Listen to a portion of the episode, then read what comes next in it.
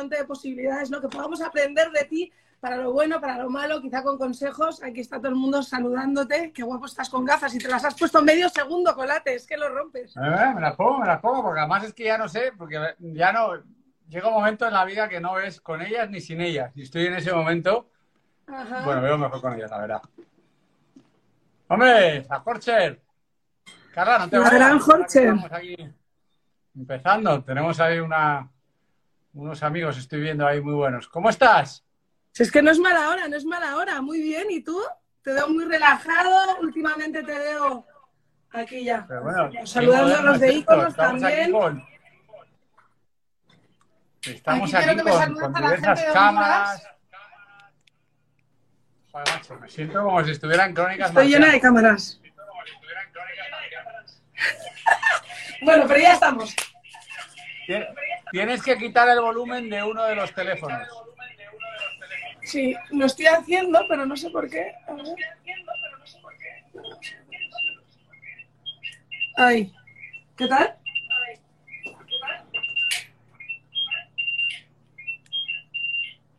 Ahí. No, no sé por qué me hago.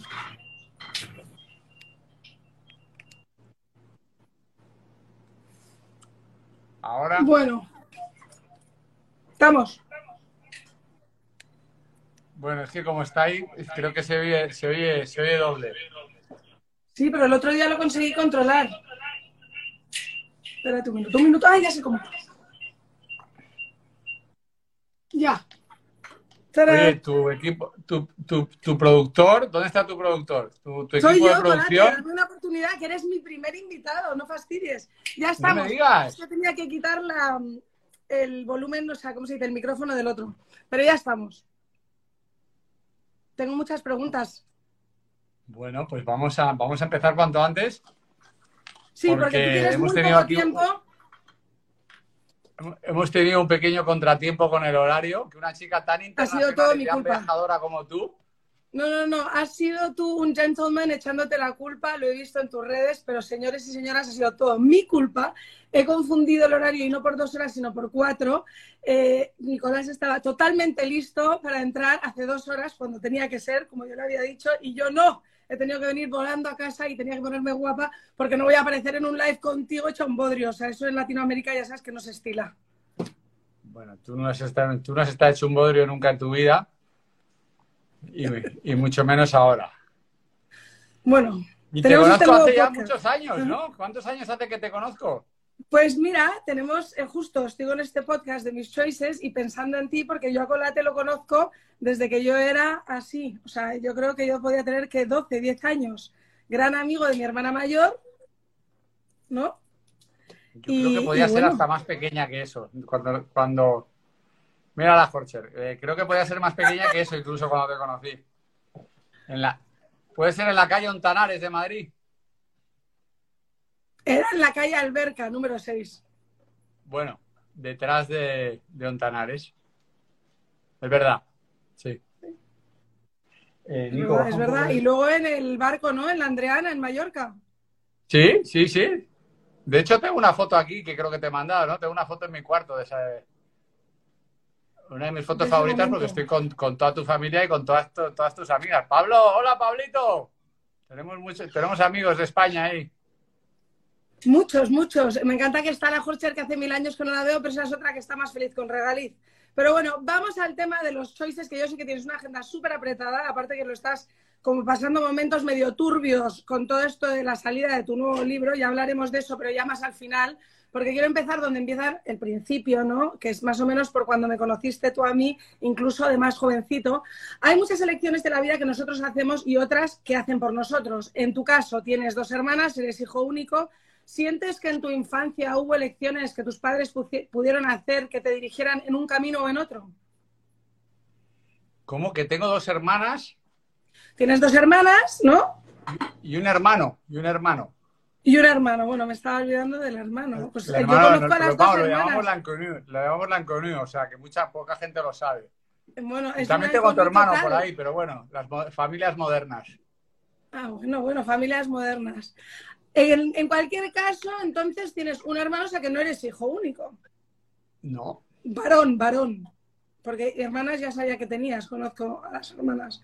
Pero cuéntame, entonces, ¿crees que hicieron decisiones tus padres, ya sea el colegio al que te mandaron, que no sé a cuál fuiste, o ya cuando creciste y ibas a high school en, en Madrid y de ahí la universidad, que te pudieran determinar tu camino como persona, ir hacia, no sé, un camino un poco más de estos que te divierte de tipo tele, o si siempre fuiste una persona extrovertida, o... Pues yo la verdad es que creo que, que, eh, no sé, creo que he sido bastante independiente hasta el punto de tomar eh, mis propias decisiones de ese tipo, quitando el primer colegio, porque era muy pequeño, pero ya eh, fui a un colegio que era el Moleas, que era un colegio pequeñito francés que había en Aravaca. Y, y ya cuando salí de ese colegio, porque se terminaba, era un colegio de esos que había solo hasta BUP, digo, sí, no, EGB. Soy EGBero, como una página que, que hay en, en Instagram que me divierte mucho. Y luego ya fui a los colegios que elegí yo, o más o menos que, se fueron por mis circunstancias. Sí que hubo un momento cuando acabé la, la, educación francesa, y porque ya no, me, iba a ir a un colegio español, que me iba a ir al Cosca interno, pero vino un señor que se llamaba Onofre, que tenía un colegio en Mallorca donde estuve interno todo un verano, y él, más que mis padres, fue él el que dijo a mi madre, me voy a ocupar yo de este niño que estaba un poco descarrilado, y me llevó y me metió en el Rosales, donde conocí a grandes joyas de la sociedad española. Y, luego ya yo mismo solito tomé la decisión de irme a estudiar a Londres para hacer lo que era antiguamente CO y perfeccionar el inglés que no lo tenía muy, muy, pues digamos que muy desarrollado. Y, y, bueno, eso, yo como soy el pequeño de los tres primeros hermanos y mis padres se separaron cuando era pequeño, aunque he vivido en tiempos de, de, pues de que las cosas se vivían de otra forma, era todo mucho más tranquilo y, esa situación de separación tampoco era, tampoco generaba muchos problemas, pero sí que generaba a la hora de tomar eh, mis propias decisiones desde pequeño. Algunas acertadas, otras no tanto, pero en cuestiones de colegio eso creo que sí, porque he, he tenido una educación francesa, española y americana. O sea, muy completa. Bueno, muy internacional. Yo pasé por el Molière, pero solo un año, en tránsito ¿Ah, de colegio también. Tenía una vida un poco atropellada y pasé un añito ahí en Aravaca. Em, ¿En el de Aravaca? No. Sí, sí, sí. Me echaron del San Cecil y de ahí me fui al, de Aravaca, un año. No, pero no era Aravaca, era, era, otro sitio, no era Aravaca, no era en la calle mayor de Aravaca, entre Aravaca y Pozuelo. Sí, sí, el Molière que había. Porque luego lo cambiaron a otro sitio. Sí, sí, pero yo iba a Aravaca, vamos, eso me acuerdo, y era chiquitina, ¿eh? De ahí pasé al Mater y luego me mandaron interna. Ah, fuiste al Mater. También, sí. Y, bueno, me ha parecido interesante lo de tu cura de Mallorca, porque me encanta que te metió en el Rosales. Oye, el Rosales es un colegio muy mítico, ahí también fue mi padre. Bueno, ahí fue mucha gente, mucha gente, desde el rey de España hasta, hasta pues, pues todo tipo de, de gente de, pues, pues, pues de, todo tipo, ¿no? Ha pasado por ahí todo tipo de gente. Me hace gracia ahora. Todo tipo de, gente maravillosa, como tú. Mira, ahí están preguntando cómo logras tener tanto éxito en Latinoamérica. Eh, bueno, yo empezar primero por España. Tú te conviertes en figura pública mucho antes de llegar a, a Latinoamérica. Cuéntanos un poquito sobre eso, ¿no? Una vez que ya pasas esos años, tú estabas viviendo en Madrid Vivía en Madrid, como te he dicho, vivía en Madrid, viví en Londres, empecé en Londres la carrera, de Londres me volví a Madrid, luego me fui a París, eh, de París me volví a Madrid y luego ya empecé a viajar un poquito por todas partes y siempre me ha gustado mucho viajar, eh, conocer sitios nuevos. Eh, luego, después de la carrera, di la vuelta al mundo, navegando en el Cano, que por cierto llega la semana que viene aquí a Miami, me tiene muy emocionado. Eh, y, bueno, y luego pues siempre viajando, viajando por una razón o por otra, pero luego me vine aquí cinco días a Miami y van a pasar, van a hacer 17 años que vine a pasar cinco días. Y eso sí que son choices. Eso exacto, exacto. Eso sí que es un antes y un después. Bueno, pues hablemos de ese choice porque quiero hablar mucho de Honduras luego y de cuando pasaste por aquí, que se fue otro choice también un poco atropellado. Pero hablemos entonces tu llegada a Miami. Te fuiste cinco días Y ahí, no, no, sé yo si en ese momento es cuando tienes ese brote de si manda la razón, el corazón, tu instinto, y de repente da un vuelco tu vida y cambia por completo. ¿Por qué te vas a Bueno, yo vine a Miami eh, esa vez, porque ya a Miami vine la primera vez en el año 78, que, que prácticamente no existía ni Miami y prácticamente no había nacido ni yo, pero vine en el 78 que vine a, Disney World, que en aquel entonces era una cosa totalmente extraordinaria y siempre me quedé un poco prendado de esa visita y de, y de ese viaje. Eh, luego volví algunas veces por trabajo, pero bueno, ya cuando volví hace 17 años, porque vine con, con, una persona con la que tenía una relación, que luego se convirtió en mi mujer, pero vine a acompañarle a un, a un evento de trabajo y como digo yo, vine con una mochila para cinco días dejé la mochila y acabé pues, pues, viviendo, pues viviendo aquí, 17 años. Y lo, y lo curioso es que además cuando, cuando vine, cuando vivía con mi, con mi pues estábamos todo el día viajando y prácticamente, aunque teníamos aquí la, la central, por llamarlo de una forma, eh, también pues estábamos todo el día fuera, ¿no? Y, quizás he empezado a vivir a Miami realmente luego cuando he empezado mi vida de soltero independiente, que yo he empezado mi vida de soltero independiente a, los 40, porque antes, eh, pues, eh, pues en Madrid, por ejemplo, viví prácticamente, pasé de vivir con mis padres o en casa de mi madre a, pues prácticamente a, casarme y he empezado a vivir solo con 40 años y aprender a hacer todas esas cosas que hace uno cuando vive solo a los 40 años, fíjate. Bueno, siempre y entonces, pues eso puede ser un, fue un choice que no sé si fue un buen choice o un bad choice. bueno, fue un choice que definitivamente te cambió la vida. Ahora, ¿piensas que has sido siempre muy enamoradizo, pero de repente vino esto que te dio un vuelco y, ahí también es un poco difícil tomar una, decisión totalmente cuerda? O sea, muchas veces eh, es como todo el envolvente y de repente te ves que dices tú, ¿por qué no? Vamos allá, me caso y me voy a Miami, ¿no? Bueno, no fue, no fue, no fue así, ¿no? Fue un poco más orgánico. Yo siempre he tenido una vida bastante eh, de dejarme llevar por las circunstancias y por las cosas. Nunca he tenido una vida demasiado eh, organizada. Yo soy muy de vivir el presente y, bueno, antes, ¿eh? O sea, eso era cuando, cuando era joven y, bueno, sigo siendo joven, pero bueno, cuando no tenía responsabilidades posiblemente, ¿no? Ahora que soy padre, pues cuando eres padre, como tú bien sabes, te cambia totalmente la vida y tus prioridades y tus formas y tus decisiones y tu forma de enfocar la vida y a mí, pues evidentemente me la ha cambiado radicalmente porque me he quedado aquí por eso. Y bueno, ese es otro de los grandes choices que he hecho en mi vida. Pues cuando eh, pues fui padre y bueno, cuando me separé, pues tenía la opción de irme a España y ver a mi padre, a mi hijo de vez en cuando, cosa que creo que la gran mayoría de la gente hubiera hecho, o podía tomar la decisión que tomé, que es la de quedarme para que mi hijo tuviera a su padre y a su madre cerca. Y es esa es la razón por la que me quedé. Y bueno, pues depende de los días, te digo si ha sido un bad choice o un good, choice. Bueno, yo creo que eso ha sido el mejor choice que hayas podido hacer, porque al final estás con tu hijo y en Miami tienes una vida maravillosa que cada vez se va formando más y vas creciendo tú y tu niño y de repente, oye, eres más mayamero que el de Miami. O sea, te veo de lo más ubicado, tienes un trabajo eh, maravilloso, al mismo tiempo estás haciendo un libro, o sea, yo veo que Colate no para, esté donde esté. Bueno, pero yo casi todo lo que hago creo que lo hago en Miami como si lo, hiciese en otro sitio. Yo siempre digo que Miami no es lo que la gente cree que es.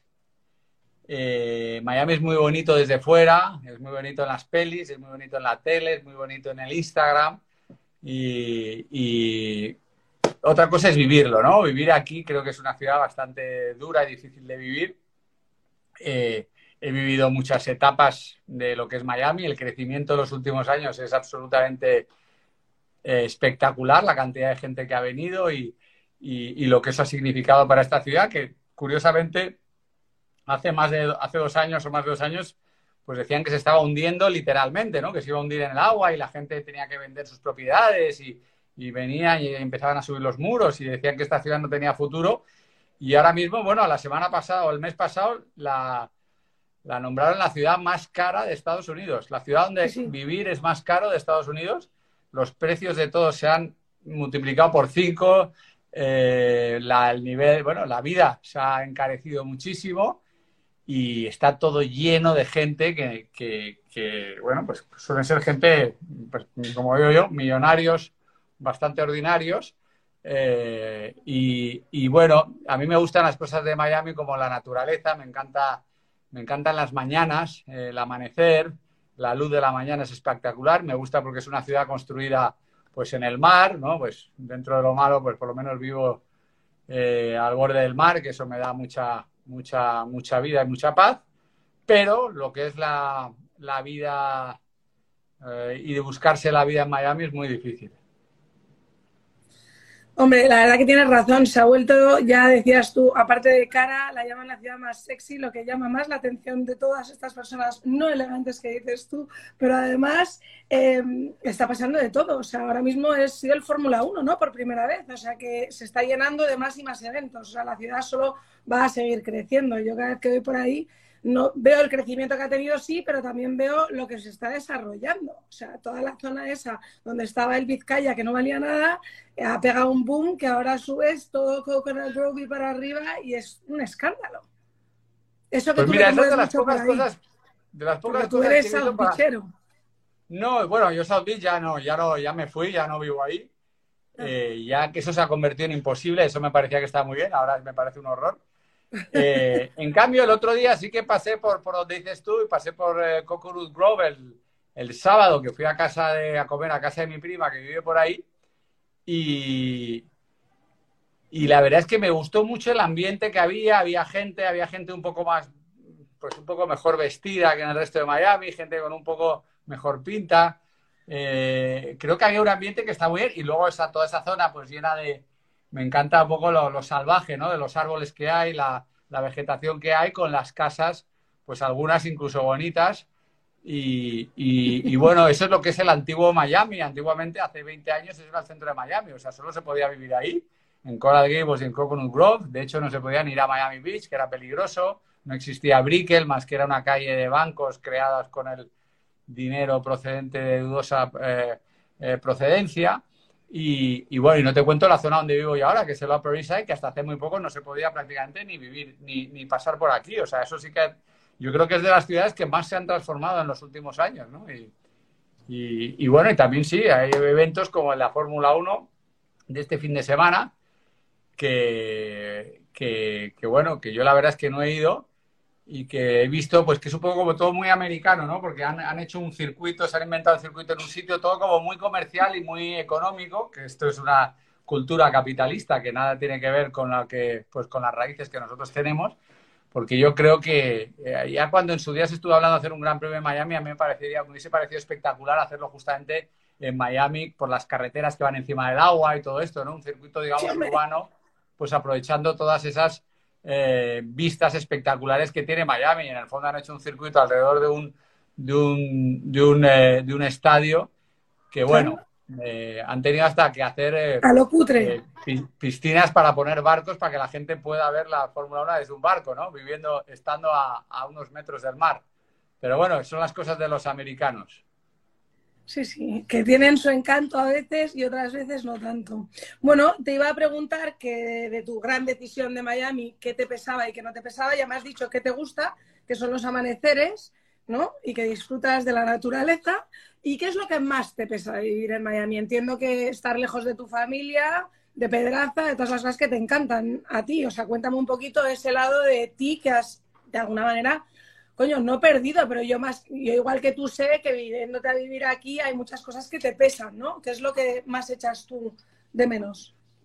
Bueno, pues como tú has dicho, yo lo que quizá lo que más echo de menos pues es mi familia, que como sabes tengo una familia ahí grande y sobre todo pues con un, un plan muy familiar todos los fines de semana, irnos al pueblo, a Pedraza, pues con todos los primos cuando voy con mi hijo y todo eso, lo echo mucho de menos. Eh, echo de menos el, calor humano, digamos, ¿no? O sea, yo creo que esto es una, es una ciudad donde la cultura y la energía es muy distinta, ¿no? No es, o sea, yo voy por Madrid, por la calle y me parece maravilloso, ¿no? Ya como cada vez que voy disfruto mucho caminando por ahí, la gente, la energía, la, mm, pues todo me parece increíble. En cambio, los bares, los camareros. Todo, los camareros aquí, aquí el servicio es un horror, la comida es un horror, la materia prima es un horror, es todo un horror, perdón, lo siento, pero, pero por si, por si, por los que tienen ganas de venir aquí. Pero bueno, yo me quejo mucho porque es que yo digo que Miami está muy bien para una temporada o para venir una temporada al año o para venir de vacaciones, pero vivir aquí todo el año es muy duro.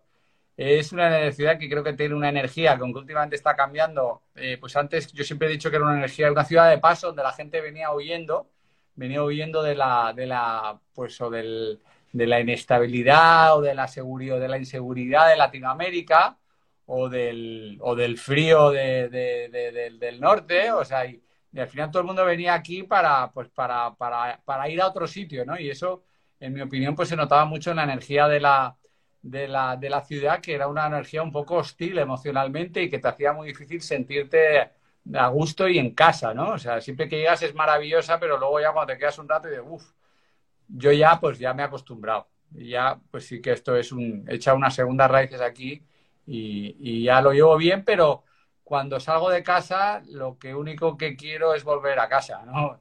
Y entro en mi casa que vivo como en una urbanización con muchos árboles y, y es como una especie de remanso de paz, pero cuando estoy por ahí no me gusta mucho, la verdad. ¿Cómo se puede estar viendo por todos los comentarios que estoy haciendo? No, no, no, la gente está encantada, ya te han nombrado padrazo del año, o sea que vamos a continuar.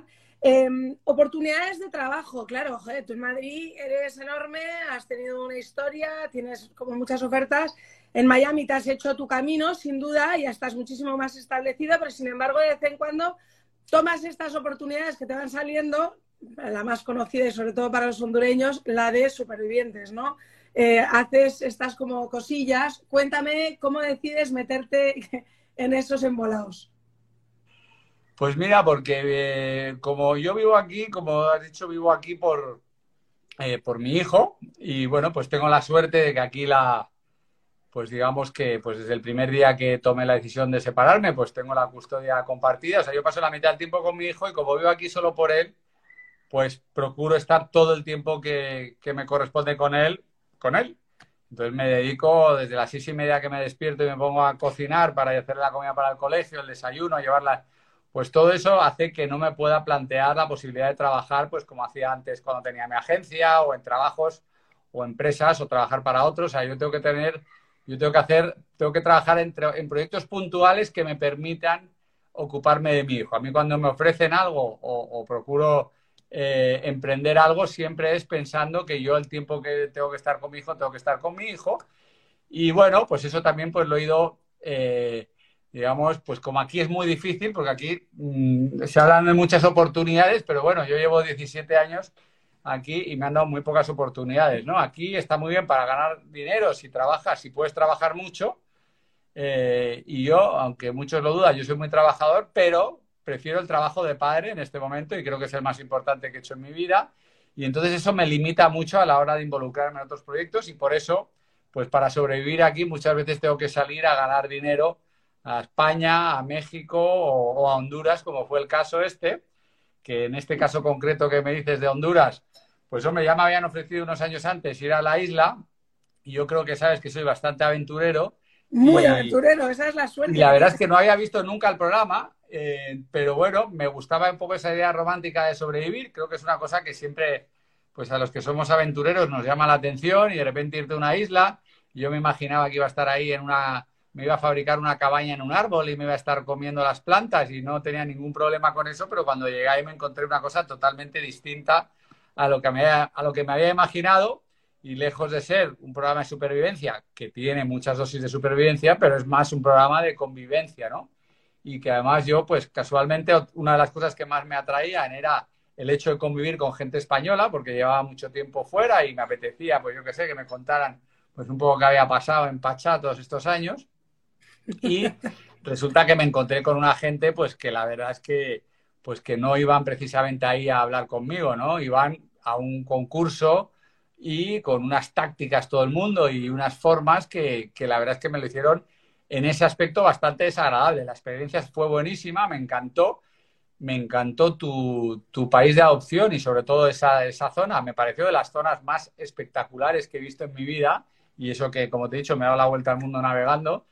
Pero el, Bueno, eso de levantarte, pues, despertarte por la mañana y ver una islita, un callo con dos palmeras, como, como los dibujos de Forges, como digo yo, es una auténtica maravilla. Y luego también lo de que ves dentro del mar, o sea, yo que iba todos los días a pescar cuando podía, o sea, el fondo del mar que hay ahí en esa zona que tanto conoces, eh, que es Cayo Cochinos, ¿no? Y todo esto, eh, me parece que es como una película de Disney, ¿no? O sea, es una auténtica maravilla y todavía me acuerdo mucho y lo he hecho mucho menos y espero volver algún día contigo ahí porque eso sí que me parece una de las grandes maravillas del mundo.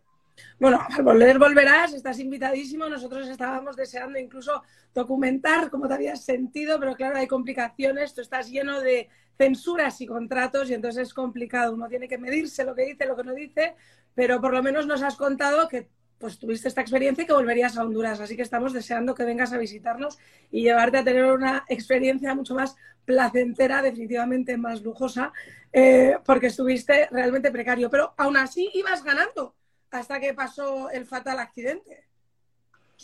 bueno, ganando, no. Ahí, ahí no sé si se. Yo, yo no, no, no, ganando no sé. Lo que sí que creo es que quizá fue una de las sorpresas. Yo no pensé que iba a durar, pensé que me iban a echar muy rápido, por aquí iba a ser así un, pues un niño pijo para mucha gente o algo así. Y de hecho casi me echan la primera semana, pero sí que empecé a sentir, aunque estás realmente aislado y sí que no te enteras de nada de lo que pasa afuera y todo esto, pero empecé a sentir un poco el empuje y el calor del público cuando me empezaron a salvar de las distintas nominaciones, porque los cabrones de mis compañeros me nominaban siempre, y aunque descubrí una, una forma que era la de, o sea, había como una prueba que era la prueba de líder y si, te, si la ganabas, pues, pues no te podían nominar y, me centré en ganar esa prueba, que la gané varias veces, pero también eso pues despertó la, la animadversión de, de, algunos de mis compañeros y llegué a, a, tener algún problema con alguno de ellos por eso, entonces también pues me dejé también llevar y, pero luego sí que sentía que el público me, pues eso, me iba salvando y me quería y, yo me, nunca se me pasó por la cabeza ni ganar, ni mucho menos. Pero bueno, creo que ya llegué mucho más lejos de lo que pensaba. Lo que pasa es que un día de repente hubo un, pues bueno, lo que dicen que fue un accidente, que yo creo que yo no lo denomino, yo no lo denomino así, pero de repente pues tuve un accidente que me rompí cuatro huesos y me tuvieron que, que sacar en helicóptero de la isla y llevarme ahí a la Ceiba y ahí viví una de las experiencias más, más fuertes de mi vida, la verdad, porque, eh, pues imagínate, después de estar en una isla nueve meses, nueve meses, no, nueve semanas, eh, incomunicado y, y, perdiendo 14 kilos sin comer y no sé qué, y de repente te sacan en un helicóptero, yo, porque yo creía que me iba a morir, porque yo lo primero que pensé es que me había quedado paralítico porque noté cómo me rompía el cuello, aunque al final por suerte fue la clavícula, y también noté que me rompía muchas costillas y yo pensé que se me iban a clavar en los pulmones y me iba a morir porque se me iban a... Pero bueno, ya cuando por fin conseguí llegar a una cosa que parecía un hospital, eh, pues me dijeron que, no me iba a morir y eso me tranquilizó un poco o bastante. Incluso eh, ya cuando vi que cuando me dijeron que no me iba a morir, pues dije, pues puedo volver a la, isla. Y, bueno, me tuvieron ahí un poco eh, en observación y, me dejaron volver, pero luego, bueno, pues sorpresivamente me tuve que ir. Pues se supone que, que por la votación de la audiencia, cosa que yo pongo un poco en duda ahora que no nos escucha nadie, pero bueno, son cosas que pasan y en los programas de televisión una cosa es lo que se ve en casa y otra cosa es lo que pasa dentro. Eso estoy completamente de acuerdo porque he estado en el mundo de la televisión y eso desgraciadamente yo creo que no es tan limpio todo como uno lo ve. Desde luego que te tocó duro porque, oye, conozco la Ceiba, las playas son espectaculares, pero no sé si me hubiera gustado aterrizar en un hospital ahí. Me alegro de que hubieras tenido tan buena experiencia con los médicos, em, pero definitivamente... El, médico que, el, médico que me atendió, sigo en contacto con él, un tipo muy, muy buen, no sé, el, que me atendió en el hospital, eh, en el centro de salud de la, de la Ceiba, ese me ese fue el que me tranquilizó, porque hasta entonces el médico oficial no estaba. o sea, pasaron como cosas que eso me preocupó un poco más, pero luego ese médico me tranquilizó mucho y sigo en contacto con él y nos mandamos mensajes de vez en cuando y bueno, pues siempre dice que me va a venir a, visitar a Miami o yo a Houston, porque él tiene familia en Houston, pero bueno, seguimos, seguimos sin vernos, pero estamos en contacto. Pues sí, eso, y luego a ti te costó lo tuyo una vez en Madrid recuperarte de tu lesión y meterte a quirófano de nuevo porque yo sé que has tenido un supermédico en Madrid, ¿no? Muy conocido, pero sobre todo que te costó Dios y ayuda a quedar, volver a quedar más o menos recompuesto. Bueno, a pesar de estar en las manos de nuestro querido Domingo, que creo que Domingo Delgado, que creo, bueno, pues para mí no solo es el mejor traumatólogo pues, de España o del mundo, pero también es un buen amigo, muy buen amigo y muy querido. Y creo que me hizo una operación espectacular, pero lo que pasa es que la rotura era muy grande, muy, muy grande. Y a día de hoy, dos años, no, tres años, tres años, bueno, un día, eh, sí, vamos, eh, Sí, sí, hace tres años estaba ahí. Me, estuve a punto de. Eh, ¿Qué te estaba diciendo? Que, me, que, estuviste fatal y que hace tres años fue no, que, a pesar de los tres años todavía no he recuperado del todo la. No solo no he recuperado la movilidad del todo y tengo dolor y todo esto todavía lo tengo dormido, pero no he podido todavía. Eh, pues intentado volver a boxear, que no he podido, o sea, que yo boxeaba todos los días, o sea, hay muchas cosas. He tenido que cambiar mucho mi rutina, sobre todo mi rutina de, ejercicio, ¿no? O sea, mi, Hombre, ahora eres más yogi. Mira, a Rafaela. Rafaela, la gran influencer, la segunda la gran de América que se casa todas las semanas por todas partes. que ahora eres más yogi.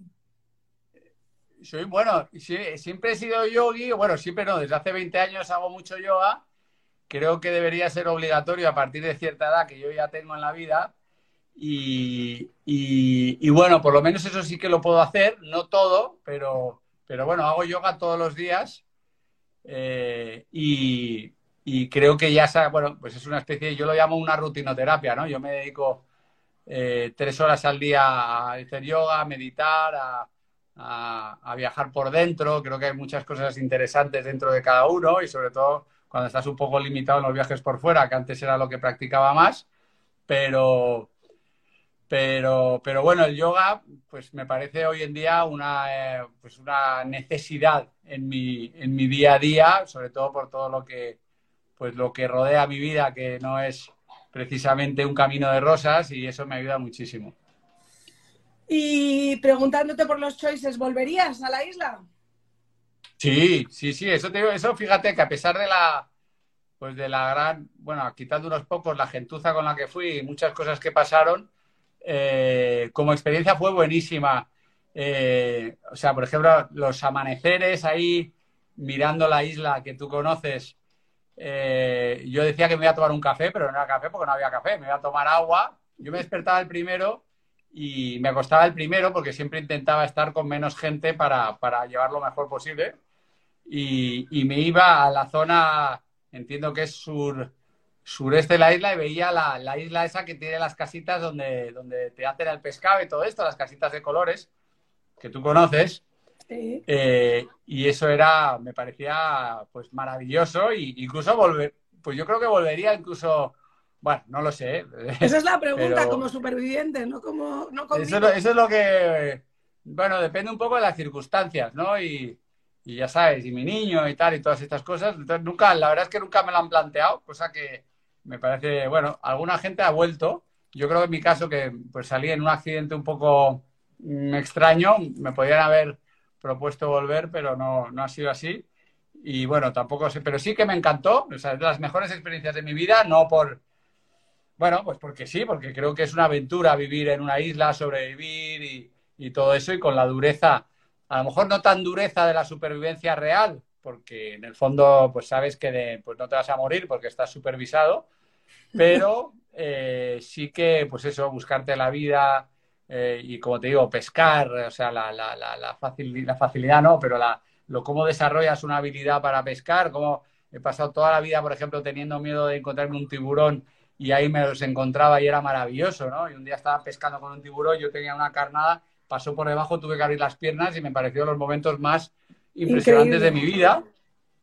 Y, bueno, y sobre todo eso, ese fondo, ese fondo del mar de esa zona es algo que, que espero que me lleves a repetir pronto. No, lo haremos, lo haremos. Ahora me quedan dos temitas que quiero hablar eh, me apetece hablar de tu nuevo amor, pero pongamos pausa y me apetece hablar de tu libro. Ya como para concluir, yo sé que tienes muy poco tiempo, estás muy ocupado. Sin embargo, sí quería hablar contigo del Choice. Hemos hablado de que estuviste casado, ya estás divorciado.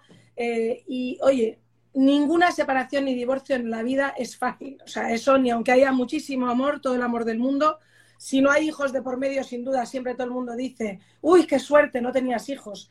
Em, pero claro, en cuanto hay niños, se vuelve todo mucho más complicado. Y claro, eh, uno piensa que el divorcio es un día, un papeleo, se acaba y adiós, eh, apaga y vámonos.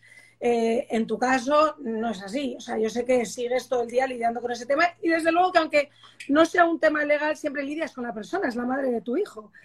¿Qué recomendaciones tendrías tú para las personas que pasan una separación, un divorcio? Y te quería preguntar si piensas que si esa persona no hubiese sido una persona conocida, una figura pública, peor incluso, ¿sabes? Yo qué sé, una figura pública que no es un golfista, es justo una cantante, que es un mundo mucho más eh, revuelto. ¿Crees que eso influye? Bueno, yo mi primera recomendación es que no se casen, porque así evitan los problemas. No, eso es una broma. Eh, hombre, el tener el divorcio efectivamente es una cosa muy, muy, pues hombre, es, es un duelo en vida, ¿no? Es un duelo con, con pues, pues en este caso, pues mucho más eh, difícil, porque cuando alguien se, alguien se muere, pues al final pasas un duelo, pero se acaba pasando. Pero esto es una tragedia que sigue viendo. Ríete, Rafael, ahí. Eh, eh, es una cabrona. aquí mucha gente se ríe, pero ya, ya me dirán, ya me dirán, ¿eh? Porque el tiempo. Pero bueno. Eh, pues fíjate que lo curioso de mi divorcio, que puedo hablar de ello porque ha sido muy público, porque éramos los dos unos personajes públicos y desgraciadamente pues casi todo eh, pues estaba hasta transmitido casi en directo, ¿no? Muchas audiencias en la corte y todo esto.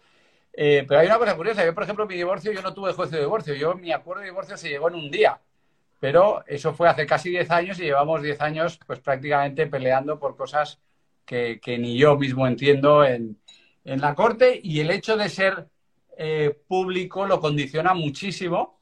No solo el dolor y el sufrimiento que se pasa, especialmente cuando tienes un hijo, porque si no tienes un hijo sí que es verdad que te divorcias, lo pasas mal, pero luego haces tu vida cuando quieras y como quieras. Aquí el problema es que te, tienes un hijo que te une de por vida y si tienes una mala relación, que encima, como es mi caso, lejos de mejorar, incluso parece que empeora, pues es una, pues es un desastre y si encima estás con toda la bueno, pues presión mediática, opinión mediática y todo esto, pues lo hace muchísimo, muchísimo más difícil, ¿no? En mi caso fue un infierno, eh, pero bueno, eso lo podrás leer en mi libro porque hablo un poco de, eso y de lo difíciles que fueron los primeros días, especialmente porque estaba en, territorio ajeno al mío y todo eso pues tenía unas consecuencias que creo que pues que me lo hicieron pasar especialmente mal y, y ahí sí que es cuando tuve que empezar a viajar mucho más por dentro que, que, hacia afuera y donde empecé a buscar pues eh, eh, la comprensión, la paz y todas estas cosas pues, pues dentro, de, dentro de mí y no en lo que había afuera porque fuera era todo hostilidad. Así que mucho cuidado. Sí, sin embargo, uno aprende rápido, ¿verdad? A buscar la ayuda necesaria también y los consejos, tener como buenos abogados y un buen respaldo, todo eso tiene que ayudar muchísimo, ¿no? Eso no ayuda a nada. En este país yo creo que la gente sabe perfectamente que si te divorcias eh, y usas abogados y todo esto es una ruina, es un disparate y creo que las personas inteligentes o con inteligencia emocional por lo menos, en general, pues hacen las cosas de otra forma. O sea, yo intenté por todos los medios eh, hacer las cosas eh, sin abogados, ni prensa, ni nada, pero bueno, hay gente que necesita de, pues pagar a la gente para que pues para que le den la razón y cosas de estas, e incluso pues parece que son insaciables porque hay relaciones que llevan pues muchos años y, y la mía pues es una de ellas, porque ya digo que nuestro divorcio no hubo ni juicio de divorcio, fue un año, una, un, día de, de, aquí se llama mediación, llegamos a un acuerdo de todo, nada que ver con todas las cosas que se han estado publicando en la prensa interesada, interesadamente o, o poco profesionalmente, nada que ver pero luego pues hemos seguido ahí enganchados en esa historia que, yo siempre he intentado y de hecho pues la mayoría del tiempo he estado sin abogado y,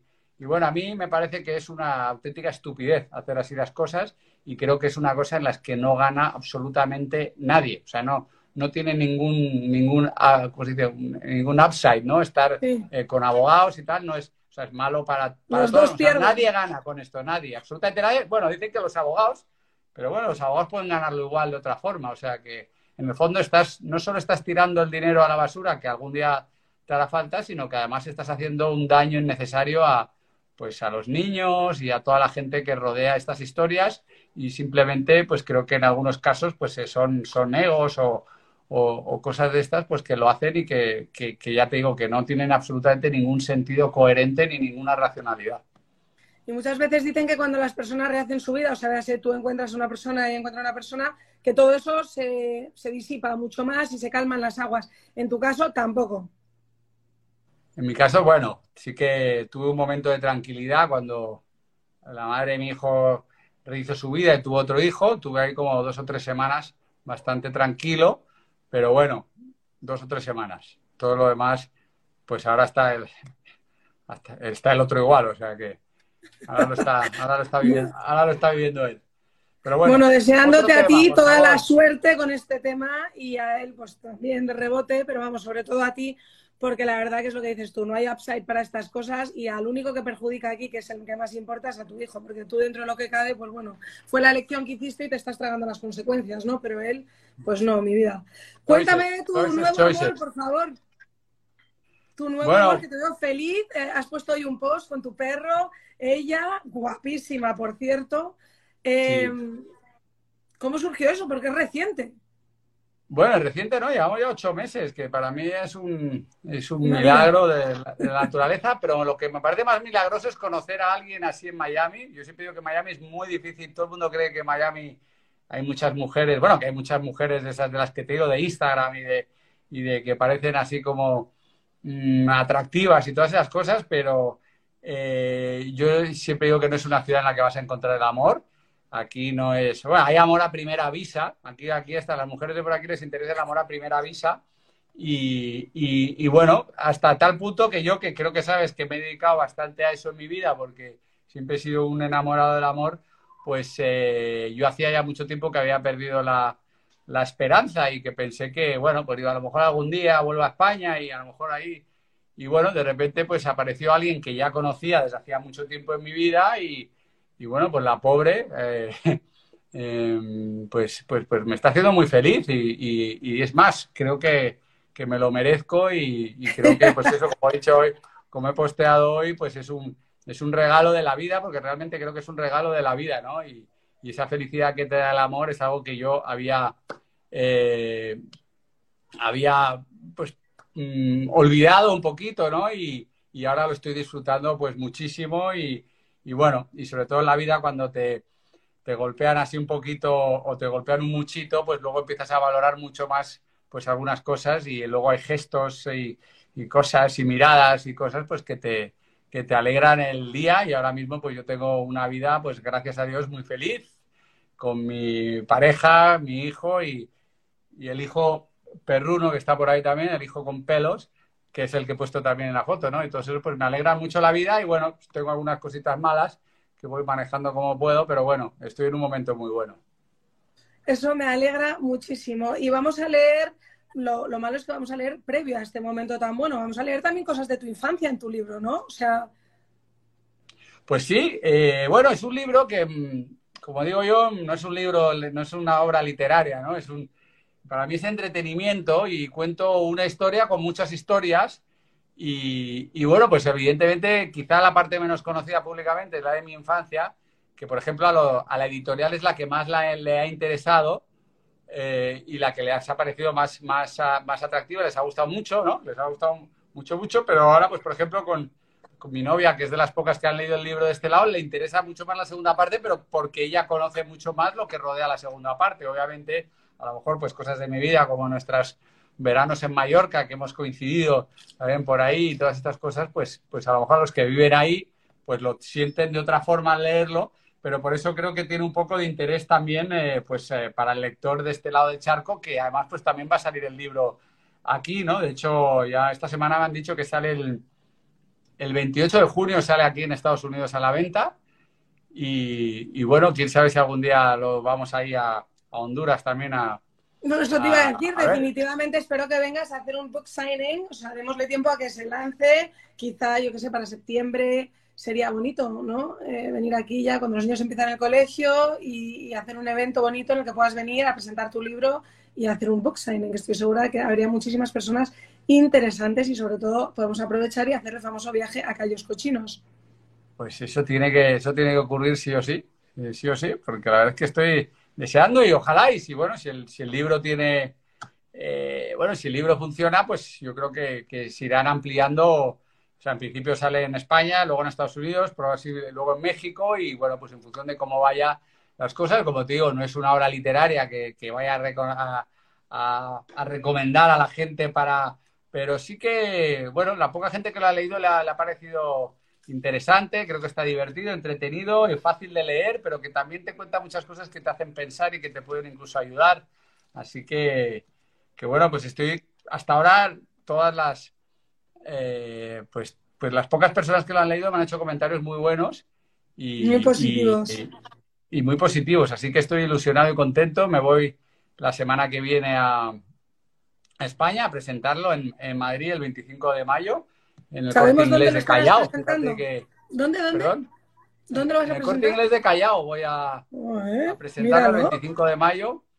Y bueno, pues luego voy a estar una temporadita por ahí por, por Madrid viendo a la familia y amigos, haré promoción, eh, voy a hacer una fiesta también, porque claro, también aprovecho para pues para juntarme ahí con los amigos y vamos a hacer una, una fiesta y, y, bueno, y que y, disfrutarlo y, y, espero que vaya muy bien y que lo leas y me cuentes Hombre, eso seguro. La próxima vez que te vea lo comentaremos eh, por detalles. Quiero que me inspiren todos tus choices y sobre todo me parece que es una maravilla que te hayas abierto a hablar un poquito de cómo te ha ido a ti la vida, porque no es fácil. Hay mucha gente que dice, uy, sí, mira, facilísimo, se casó con una, con el otro, con el tal, y la gente lo ve todo color de rosas y luego la realidad es otra, ¿no? Y pica bastante. Has sido figura pública desde hacía mucho antes de tu matrimonio y siempre. ¿Hay momentos en tu vida que eches de menos el anonimato? Sobre todo ahora que vivimos en este mundo que todo el mundo quiere ser famoso y que Instagram y que el otro, y como decías tú, ¿no?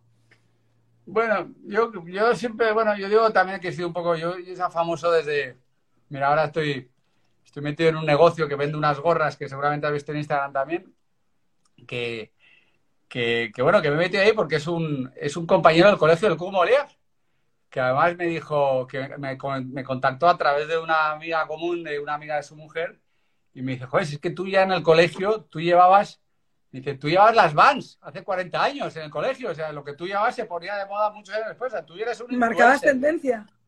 Pues sí, cosa que yo, pues evidentemente nunca, no, no sabía, pero este que era dos años menor que yo, me lo decía y luego pues siempre he tenido la sensación esa de ser bastante popular o siempre me decía, tú eres el, famoso colate y no sé qué, lo que es que luego pues ya di el paso a, a las eh, pues a las revistas y todas esas cosas.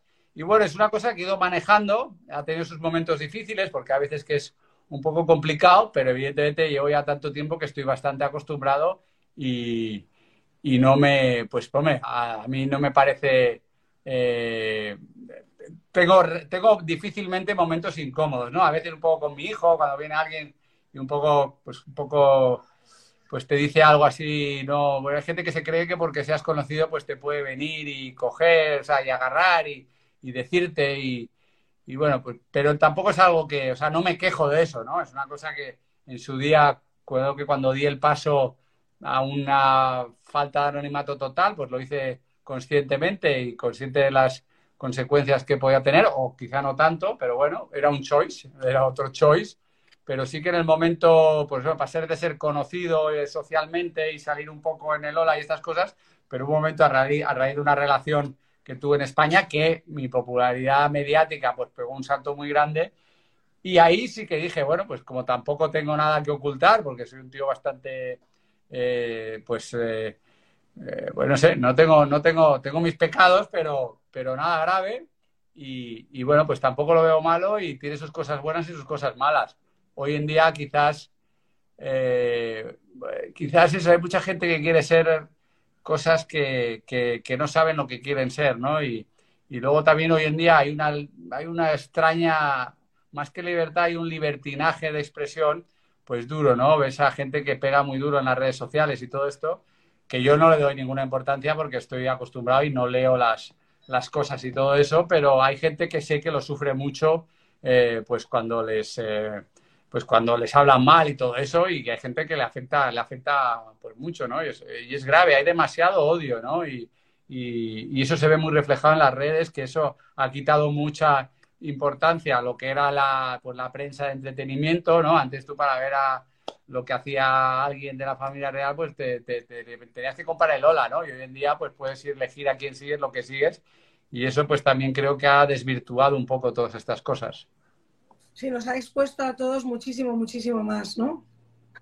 Bueno, tú también compartes lo que quieres y creo que yo siempre he sabido eh, mantener, eh, dentro de mi vida pública, sé mantener mucha parte privada. Yo tengo mucha vida privada y eso siempre he sabido mantenerlo y respetarlo. E incluso luego también en mi vida profesional he jugado un, un equilibrio con lo, con lo profesional, pero bueno, he tenido suerte, creo que lo he hecho relativamente bien y bueno, siempre hay, siempre que te expones, pues te expones a que te, a que te apedreen, como han pasado muchas veces, pero luego ya el dolor que te produzca esa piedra depende de ti y no del que te la tire, ¿no? Entonces, pues tampoco te creas que me han hecho tanto daño, pero bueno, sí que hay veces que por tus hijos, por tu hijo, en mi caso, por mi hijo, por estas cosas, pues hay cosas que te pueden doler un poquito más.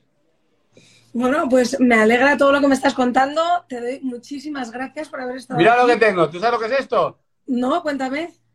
Una alhambra. ¿El qué? Tengo la suerte de tener una alhambra de Mau. Ya, Pero, claro, me cuesta hablar contigo y se me ha... no está tan fresca como cuando, cuando empecé. Yo de las cosas que te... más hecho de menos de España son las cañitas, esas cortitas bien fritas. La comida, la bebida y la gente. Eso no sí, lo hay. Aquí. La verdad que sí. Yo es la, la, sensación esa que se tiene.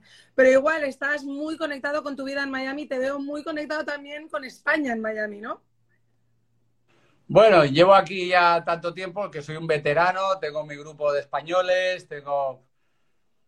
Bueno, yo me muevo casi todo con españoles, la verdad, porque no, no me interesa mucho. Bueno, españoles o latinos. Esto también dicen que es la de Latinoamérica. Tengo muchos amigos colombianos, ahora frecuento más esa nacionalidad, muchos venezolanos, algunos hondureños. Mira, unos, unos vecinos hondureños de...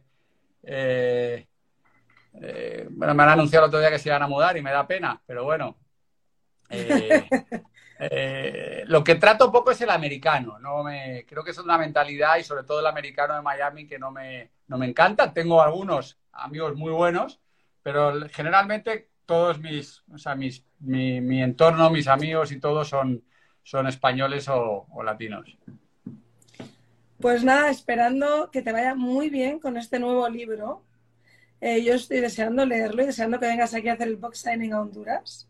Te deseo muchos éxitos. Me encantaría estar en España para tu gran fiesta, porque sé que esas son las mejores en Madrid. Mm. Y, y, bueno, deseándote lo mejor en este proceso tan largo y coñazo que estás pasando, ¿no? Sí se puede decir coñazo, pero, pero duro. Eh, desde sí. luego que ánimo y, bueno, que se, que se, tranquilicen las aguas y que todo sea lo menos complicado posible. En cualquier caso, bueno, pues tienes todo el derecho del mundo a escribir un libro y te doy la enhorabuena.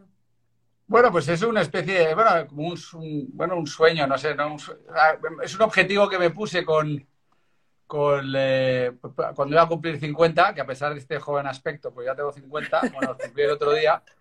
Eh, y, y, bueno, la pandemia me ayudó mucho, o sea, que el, estar, el hecho de estar, eh, o sea, de hecho empecé justo antes de la, de la pandemia a escribir y, y evidentemente, eh, pues he tenido mucho tiempo para escribir y prepararlo y, y luego, bueno, luego me han ayudado mucho en la editorial y todo eso. Y, bueno, pues creo que está muy, está, está, está muy, muy bien, así que espero que, que, lo disfrutes tú, lo disfrutéis todos y sobre todo mucha suerte con tu, esta nueva andadura, tus choices. ¿eh? Hay que tener mucho cuidado con los choices en la vida porque un bad choice te puede cambiar la vida, pero bueno, independientemente de los bad choices, la vida tiene muchas cosas buenas y hay que fijarse más en esas que en las, que en las malas. Y en coger todas esas nuevas oportunidades, ¿verdad? Que al final el día a día te da un choice nuevo y puedes cambiarlo todo.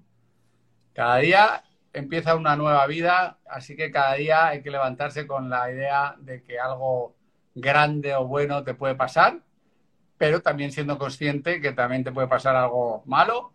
Así que hay que disfrutar cada momento como si fuera el último, pero con cabeza y, y corazón. Bueno, pues eso, mucho corazón le echas toda la vida y eso me encanta, Colate. Espero verte pronto en Miami y que repitamos la aventura de Mandolín.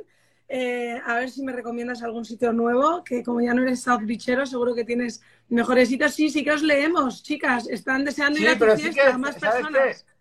Sí, es que no hemos estado, no hemos estado muy, muy pendientes y eso creo que está mal, pero también aquí como tengo las tres, yo no veo bien los mensajes, no por, no por mi, mi vista cansada, sino por lo de, porque tengo como las tres pantallitas, no soy muy tecnológico. varias personas quieren ir a tu fiesta, Colate, otras preguntan que qué te ha pasado, bueno, es que ha escrito un libro y que yo estoy muy interesada de saber, luego es una persona que ha tenido elecciones, ¿no?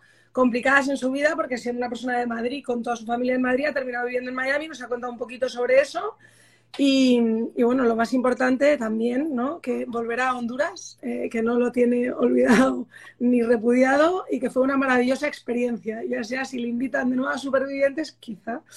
Eh, pero Falconi, no te vamos a llevar a, Honduras, pero sí que me vas a llevar tú a Honduras pronto y lo compartiremos también con todos tus seguidores pues eso, eso espero verte aquí pronto con todos los seguidores actuales y físicos que tengo, que podamos hacer un evento de UTI y tener una fiesta como la de Madrid. A lo mejor no tanto, pero vamos, intentarlo. Te mando un beso enorme y mucha, mucha suerte. Muchas gracias. Me voy a cocinar, ¿eh? que es la hora de cenar y tengo que hacerle la cena aquí al... Se nos ha ido la conexión, pero justo a tiempo, porque la verdad que ya se está terminando el live. Mm. A ver si me consigo despedir. Viene, William Levy, sí, viene William Levy a la fiesta, no os preocupéis.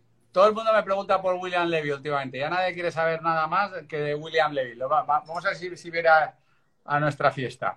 Bueno, querida, muchísimas gracias. Un honor, y un placer estar contigo y mucho cuidado con los choices que la gente hace en su vida. Eso. Gracias, Colate, te quiero. Gracias por haber estado aquí hoy, ser mi primer invitado. Suerte. Bye, gracias.